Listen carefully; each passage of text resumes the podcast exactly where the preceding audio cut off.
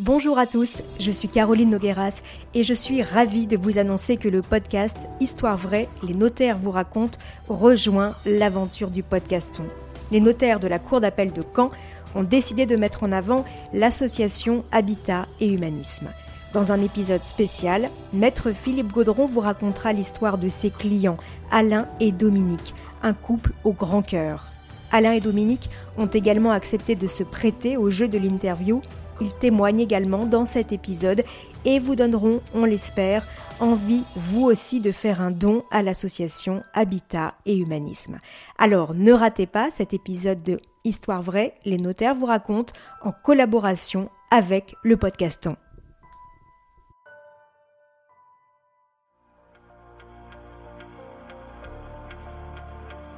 D'un coup, Françoise se redresse, m'attrape le bras et me parle comme si elle avait euh, évidemment toute sa tête et euh, en s'exprimant très distinctement, bien qu'en chuchotant.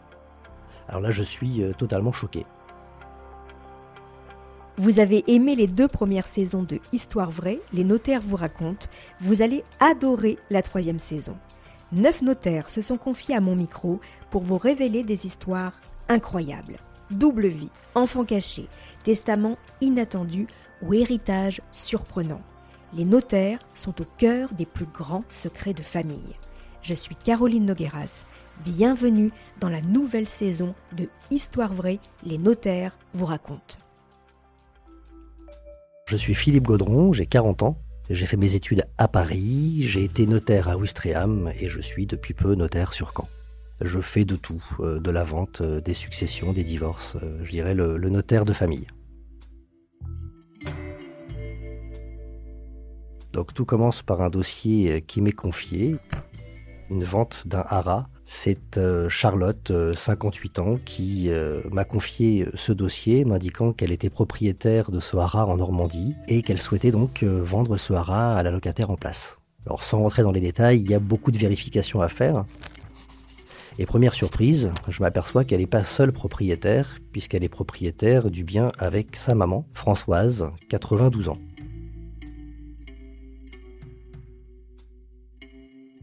Même si on est toujours en fait avec la puce à l'oreille, euh, j'en tire pas de conclusion particulière. En revanche, je décide assez rapidement et sans forcément euh, d'arrière-pensée d'essayer d'aller voir cette maman qui habite à Paris. Et donc, euh, je décide d'organiser une journée parisienne pour aller rencontrer cette dame. Je vais en direction donc de la maison de Françoise. Je passe un grand porche et j'aperçois cette somptueuse demeure, un hôtel particulier avec son jardin en plein cœur de Paris et c'est Charlotte qui vient mourir. Elle m'emmène en direction d'un grand salon. Le grand salon, il est aménagé et décoré euh, de cette manière, je pense, depuis plus de 50 ans.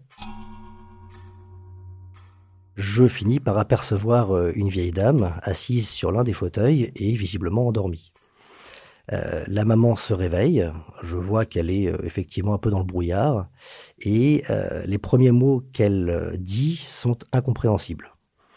Je me pose, je m'assois, je m'aperçois que cette dame est, habillée exactement comme la maison dans laquelle on est. À côté d'elle, il y a une tasse de café vide, il y a le Figaro du jour, mais pour autant, cette petite dame a l'air toujours dans le coltard, et tout ce qu'elle essaye d'exprimer n'est pas compréhensible. À ce moment-là, je m'interroge, vais-je pouvoir lui faire signer la procuration? Est-ce qu'elle comprend qui je suis? Est-ce qu'elle a euh, un consentement libre et éclairé? Donc j'essaye de lui expliquer, je me présente euh, en disant que je suis le notaire chargé de la vente du haras, et dans les quelques réponses que j'arrive à comprendre, j'entends docteur, et je ne suis vraiment pas certain qu'elle me comprend.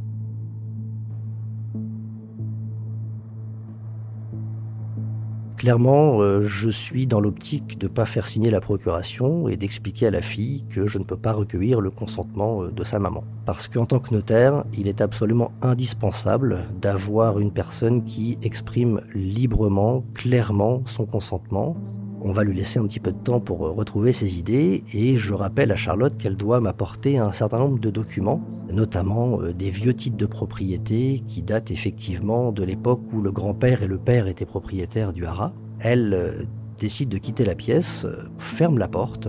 Et là à ce moment-là, d'un coup, Françoise m'attrape le bras, me regarde et me parle, comme si elle avait évidemment toute sa tête, en s'exprimant très distinctement, bien qu'en chuchotant.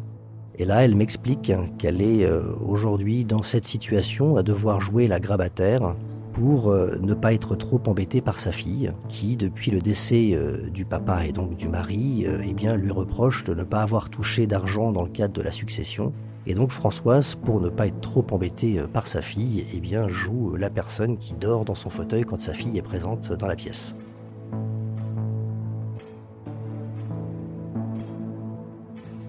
Alors là, je suis euh, totalement choqué. Elle se redresse et me chuchote que elle est d'accord pour vendre le haras de la fontaine et me précise qu'elle fait ça pour acheter la paix en espérant que sa fille ait suffisamment avec le prix de vente pour pouvoir eh bien, la laisser tranquille quelques mois ou quelques années. Je lui explique la répartition du prix de vente en lui demandant de me confirmer ce qui est écrit dans la procuration, à savoir qu'elle ne demande pas d'encaisser l'intégralité du prix de vente, mais qu'elle est bien d'accord de partager le prix. Euh, elle m'explique donc que la succession a été répartie euh, entre elle en qualité d'usufruitière et ses deux filles et euh, que l'une des filles qui vit à Paris et qui est voisine de sa maman, eh bien, est beaucoup moins intéressée par euh, le patrimoine de la famille et que c'est d'un commun accord qu'elles ont décidé de jouer cette comédie pour euh, éviter encore une fois que lorsque Charlotte rencontre sa mère en l'absence de l'autre sœur, eh bien, il y ait les difficultés et les tentations de faire signer tout et n'importe quoi à la maman. J'ai à peine le temps euh, de m'assurer de son consentement, qu'on entend à nouveau la fille redescendre. Et à peine la porte s'ouvre, la mère à nouveau s'affale dans son fauteuil, euh, comme si euh, elle était sur le point de s'endormir dans un langage euh, difficilement compréhensible, euh, exprime malgré tout le fait qu'elle euh, est d'accord pour vendre le hara. On sent, enfin en tout cas, on sent chez la fille un sourire et un soulagement. Et de mon côté, j'essaye de lui faire signer effectivement la procuration. Elle prend un malin plaisir à ce que les paraphes soient extrêmement tremblotants et la signature aussi, tout en ayant dans son regard l'espèce de sourire. Le rendez-vous se termine. Je suis euh, raccompagné euh, à la porte euh, par Charlotte. Je suis intimement persuadé que Françoise m'a souri, mais de manière très discrète puisque sa fille ne s'en est pas rendue compte. Et me voilà à nouveau dans une très jolie rue de Paris en me demandant un petit peu ce qui vient de m'arriver. J'ai encore du mal à croire un peu à cette situation un peu, théâtrale, mais en tout cas, je suis satisfait d'avoir pu faire signer cette procuration et de m'être assuré du consentement libre et éclairé de l'usufruitière.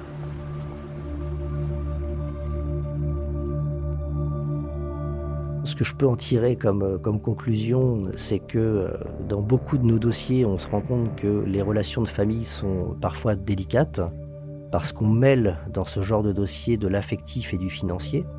Je me rends compte que finalement, euh, les enfants ne sont pas toujours si aimants que ça euh, vis-à-vis de leurs parents. Et je me rends compte que parfois, euh, parents comme enfants, mais là en l'occurrence parents, sont obligés d'utiliser des subterfuges parfois très poussés pour arriver à essayer de se ménager, en tout cas de se protéger de certaines personnes pas toujours bien intentionnées. Les notaires sont dans l'obligation de vérifier le consentement des personnes qui signent les actes et notamment les procurations ce qui nécessite la plupart du temps d'aller voir directement les personnes pour s'en assurer. Et dans le cas d'une personne de cet âge-là, avec le patrimoine qu'elle a aussi, s'assurer qu'il n'y a pas d'abus de confiance ou de volonté délibérée de personnes intéressées et bien de leur faire signer tout et n'importe quoi. Merci beaucoup, maître Philippe Gaudron. Merci à vous. Il y a des situations auxquelles on n'est pas vraiment préparé lorsque l'on devient notaire. Maître Olivier Ponneau était loin de se douter qu'il allait se retrouver un jour en garde à vue, cuisiné pendant des heures par un enquêteur bien décidé à le faire parler. C'est l'histoire incroyable qu'il va nous raconter dans le prochain épisode. En attendant, chers auditeurs, n'hésitez pas à laisser des étoiles ou des commentaires sur vos applis de podcast préférés et de parler autour de vous de ce podcast.